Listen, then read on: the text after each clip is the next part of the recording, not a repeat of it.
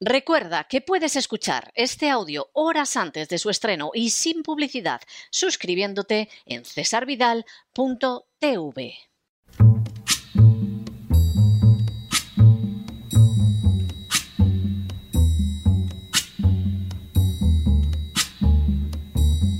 La voz con César Vidal, desde el exilio. When the night has come and the land is dark and the moon is the only light we'll see. No, I won't be afraid. Oh, I won't be afraid just as long as you stand, stand by me. Muy buenos días, muy buenas tardes, muy buenas noches y muy bienvenidos a esta nueva singladura de la voz. Soy César Vidal, hoy es el martes 8 de diciembre de 2020 y me dirijo a los hispanoparlantes de ambos hemisferios, a los situados a uno y otro lado del Atlántico y como siempre lo hago desde el exilio. Corría el año 1907 y más concretamente el día 13 de junio cuando el genial escritor valenciano Vicente Blasco Ibáñez publicó en el diario El Pueblo un artículo titulado La lepra catalanista. En sus líneas, Blasco Ibáñez se quejaba de la manera en que los catalanistas causaban un daño horrible a Valencia. Así, el escritor afirmaba, Valencia, que ha sido la cenicienta del Mediterráneo, en cuyo puerto impera la más honda miseria por culpa de Barcelona, que lo absorbe todo que es el verdugo de Levante, que quiere convertir a toda España en un huevo para tragarse hasta la cáscara, que envía a nuestra ciudad sus productos libremente sin que sufra ningún impuesto a su entrada, y en cambio la pasa, la naranja y las legumbres valencianas pagan un enorme tributo municipal al entrar en Barcelona, Valencia, cuya agricultura muere por imposición del industrialismo catalán, porque catalanes y vizcaínos han conseguido la confección de unos infames aranceles que nos tapian los mercados internacionales para la exportación de nuestra fruta, sometiéndonos a una pérdida anual de más de 100 millones de pesetas, que se traduce en hambre y congojas en el campo y languidez en la vida comercial de la ciudad Valencia, repetimos, que ha sido siempre menospreciada y vejada por Barcelona, desde que nos conquistó un rey clerical, supersticioso y sucio, que aniquiló la civilización de nuestra tierra, científica, tolerante, rica en principios de cultura, poética y soñadora, para sustituirla por una dominación sanguinaria e inquisitorial, entregándola al fanatismo de Roma y a las sopas del convento, y a la suciedad y a la ignorancia de unos varones muy santos, pero muy brutos, esta Valencia, repetimos, recibirá el 29, fíjense bien los republicanos, los patriotas, los hombres libres, el 29 de junio a los catalanistas, a los que no se atrevieron a solidarizarse cuando se cometieron los crímenes de Montjuic y se unen para destrozar a los republicanos, a quienes no han necesitado su presencia para destruir el caciquismo y emancipar su alma. Las palabras de Blasco Ibáñez describían una realidad innegable, la de un catalanismo que tenía como meta suprema la de absorber la riqueza del resto de España, no como consecuencia de su superioridad empresarial o innovadora, sino mediante la imposición de normas que castigaban a otras regiones españolas y mediante la consagración de una desigualdad criminal que siempre favorecía a las oligarquías catalanas. A ese mal que pagaba toda España, Blasco Ibáñez lo denominaba en su artículo la lepra catalanista, lamentando bien sentidamente que hubiera valencianos que se hubieran podido venderse a ese mal. Ha pasado más de un siglo desde aquellas palabras escritas por el extraordinario autor valenciano y resultan más actuales que nunca. En las últimas horas hemos tenido nuevas noticias de los tratos de favor que van a recibir los nacionalistas catalanes y que pagarán el conjunto de los españoles. Sin ánimo de ser exhaustivos, los hechos son los siguientes. Primero, El catedrático y economista catalán José María Gay de Liébana ha comparado las cifras económicas de las comunidades autónomas de Madrid y Cataluña. De esa comparación se desprende que Cataluña no solo es menos productiva que la Comunidad de Madrid, sino que además es deficitaria, tiene un desproporcionado gasto público e impone una carga fiscal intolerable a sus administrados. En otras palabras, a pesar de lo que puedan decir los políticos nacionalistas catalanes, la realidad es que Cataluña está mucho más atrasada que Madrid, produce mucho menos que Madrid y cuesta muchísimo dinero al conjunto de España. Segundo, Así, el Producto Interior Bruto de Madrid es de 239.000 millones de euros, mientras que el de Cataluña es de 236.000 millones. De manera semejante, el Producto Interior Bruto por cápita de Madrid es de casi 36.000 euros anuales, mientras que el de Cataluña apenas supera los 31.000 euros. Madrid a pesar de tener una población muy inferior, rinde mucho más que una Cataluña más poblada, pero que también gasta muchísimo más. Tercero, en el terreno de la deuda pública, Madrid tiene 33.000 millones de euros, mientras que Cataluña supera los 79.000 millones de euros, es decir, mucho más del doble. Así, Madrid tiene un 14% de deuda, mientras que Cataluña supera el 33,40%, de nuevo mucho más del doble.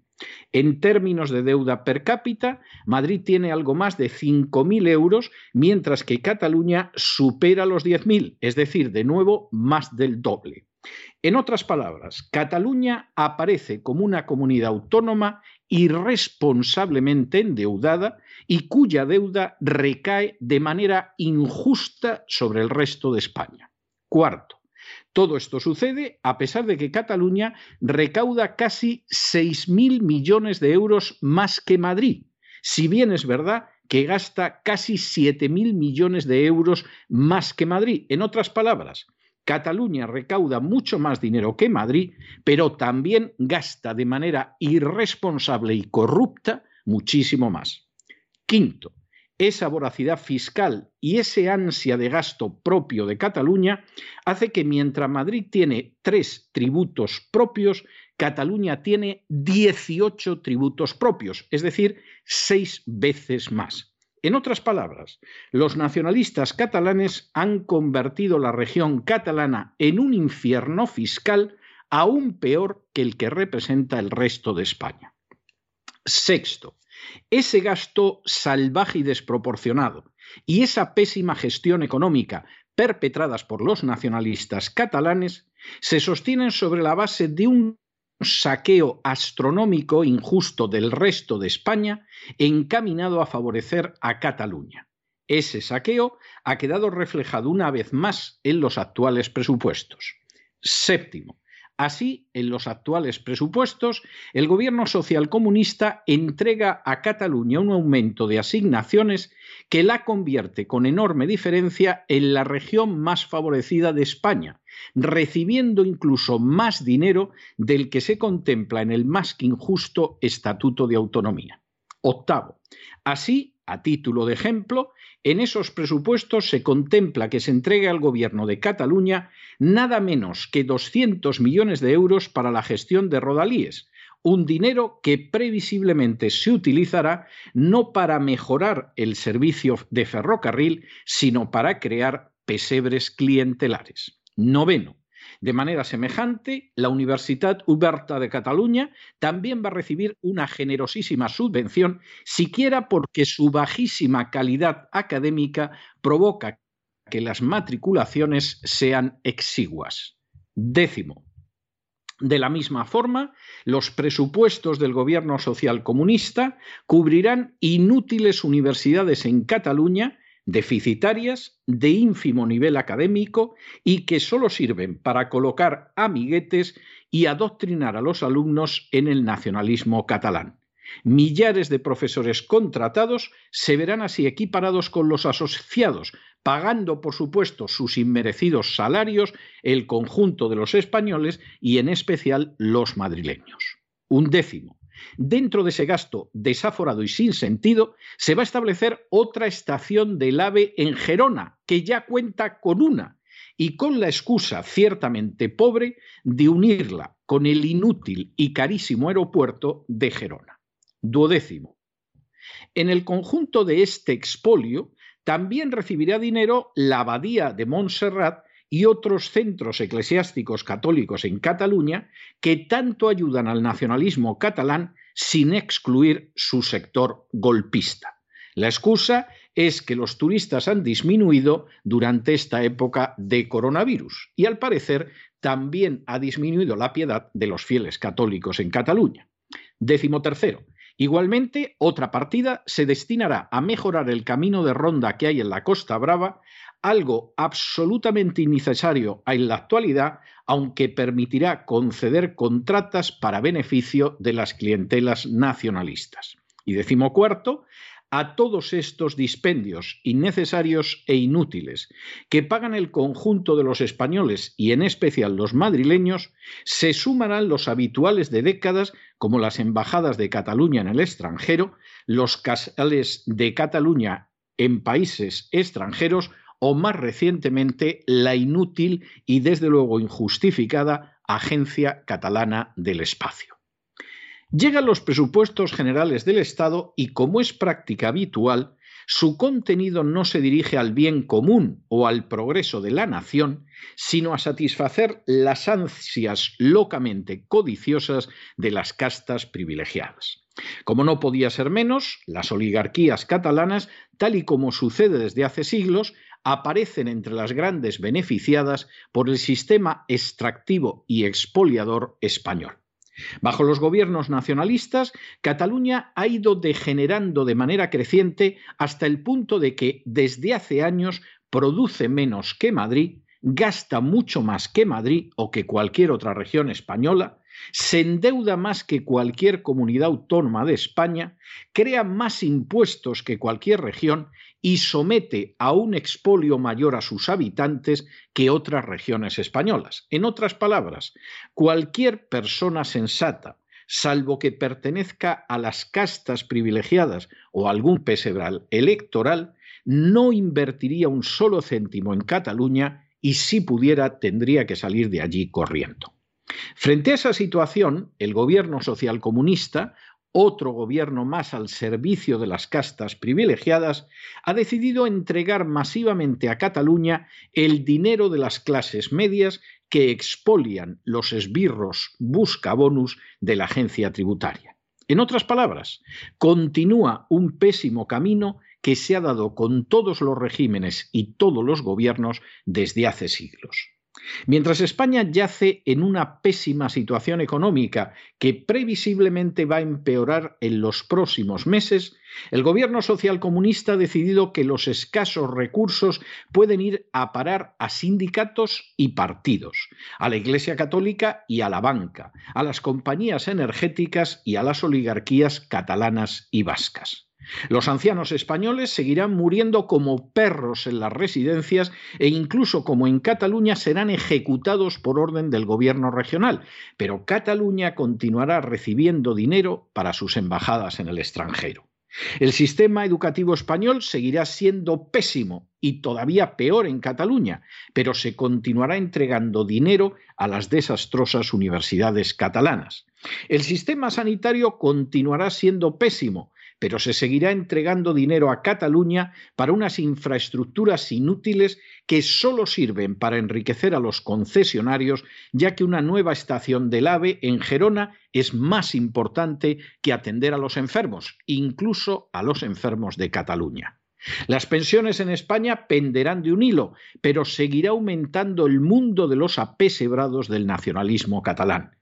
Y las empresas seguirán quebrando por la aplastante presión fiscal, mientras los españoles continúan yendo por millones al desempleo, pero el dinero que Cataluña succiona del resto de España y en especial de Madrid no dejará de incrementarse. Todo ello, además, con el trasfondo de unos golpistas catalanes a los que el gobierno social comunista pretende indultar y para los que desea reformar el Código Penal de tal manera que sus crímenes futuros queden totalmente impunes. Esa y no otra es la realidad de ese conjunto de circunstancias que Blasco Ibáñez denominó la lepra catalanista. Una lepra que ha hecho presa en primer lugar en los propios catalanes, convirtiéndolos en los españoles más sujetos al expolio fiscal para mantener a sus corruptísimos y más que derrochadores políticos. Una lepra que luego se ha ido extendiendo sobre toda España con el riesgo de acabar provocando que se caiga a pedazos, como sucede con todo cuerpo aquejado por tan espantosa enfermedad. Mientras tanto, en el tiempo que han necesitado ustedes para escuchar este editorial, la deuda pública española ha aumentado en más de 5 millones de euros y una parte nada pequeña va para satisfacer a los nacionalistas catalanes. Muy buenos días, muy buenas tardes, muy buenas noches. Les ha hablado César Vidal desde el exilio. Que Dios los bendiga.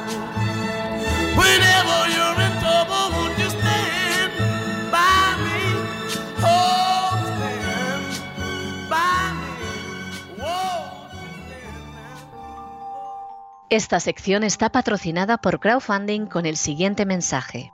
Nuestro Señor Jesucristo, el único Dios verdadero, es misericordioso y nuestro Salvador.